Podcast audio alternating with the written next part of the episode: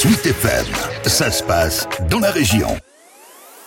Il règne comme un air d'Amérique depuis vendredi soir sur la côte fleurie. Comme chaque rentrée depuis maintenant 48 ans, le Festival du cinéma américain de Deauville clôture en beauté la saison estivale de la station balnéaire. Sur le tapis rouge, actrices, acteurs ou encore réalisateurs américains se succèdent pour présenter leurs films. 60 ont été sélectionnés par Bruno Bard, directeur du festival et ses équipes. Dans une sélection, il y a quand même euh, souvent il y a des films, euh, même à Cannes, hein, je veux dire, en compétition, il n'y a pas 22 chefs-d'œuvre. Et nous aussi, des fois, il y a des films un peu plus, un peu plus faibles. Euh, et là, je trouve pas. Je trouve que la compétition, les films sont forts. Quand je dis qu'un film est fort, c'est-à-dire qu'un film, c'est un film qui, dit des choses importantes sur le monde, qui nous intéresse, c'est le scénario, et un film qui est dans lequel il y a de la mise en scène. Et comme je souvent je le dis, il n'y a pas de cinéma s'il n'y a pas de mise en scène.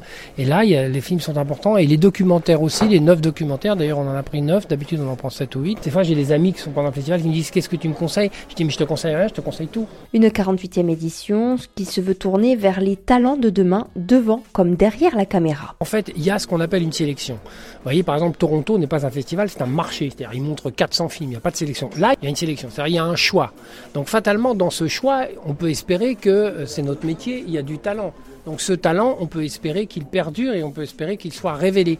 Et la deuxième chose, c'est que l'histoire nous montre que oui. Quand je disais que Sharon Stone est venue ici, euh, ou, Julia Roberts sont venus avant d'être des stars, ou Ryan Gosling, voilà. Et nous, on a à, la fois euh, de l'intuition et du savoir-faire. Et notre rôle, c'est de sélectionner des films qui effectivement euh, affirment un, un, metteur en scène, bien évidemment. Kelly Richard, par exemple, qui a été, qui a été sélectionné pour la première fois à Cannes, on a présenté tous ses films ici. Depuis vendredi, les festivaliers sont en tout cas au rendez-vous. À l'image de Philippe, depuis 10 ans, ce canet vient chaque année à Deauville pour enchaîner les séances sur la semaine. Normalement, j'ai compté, il y en a 33, donc il y en a 33 à faire. Et il est là pour une bonne raison. Là, de voir des, des films américains qu'on ne voit pas en sortie nationale en France. Parce qu'ils font de très bons films euh, indépendants, donc il faut venir ici. Et cette année, au-delà des films, les festivaliers pourront admirer une exposition autour du cinéma aux franciscaines.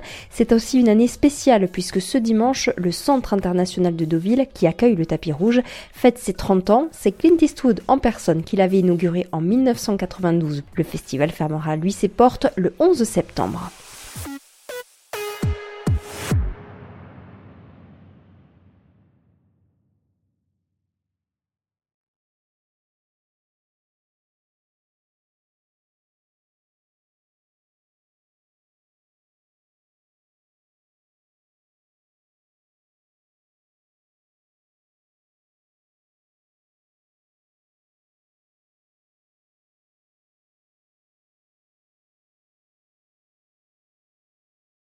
Eh bien, c'est l'avantage, c'est que c'est ouvert aux, vrais gens.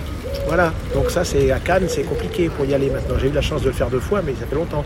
Et là, euh, c'est sûr que c'est l'avantage, c'est que bon, même si on, gagne un pass, quelquefois on est invité. Moi, je suis invité par euh, quelqu'un, mais euh, on peut très bien acheter un pass si on veut. Et on voit toutes les séances de la compète. Quand même, ça fait déjà au moins trois films par jour qu'on voit.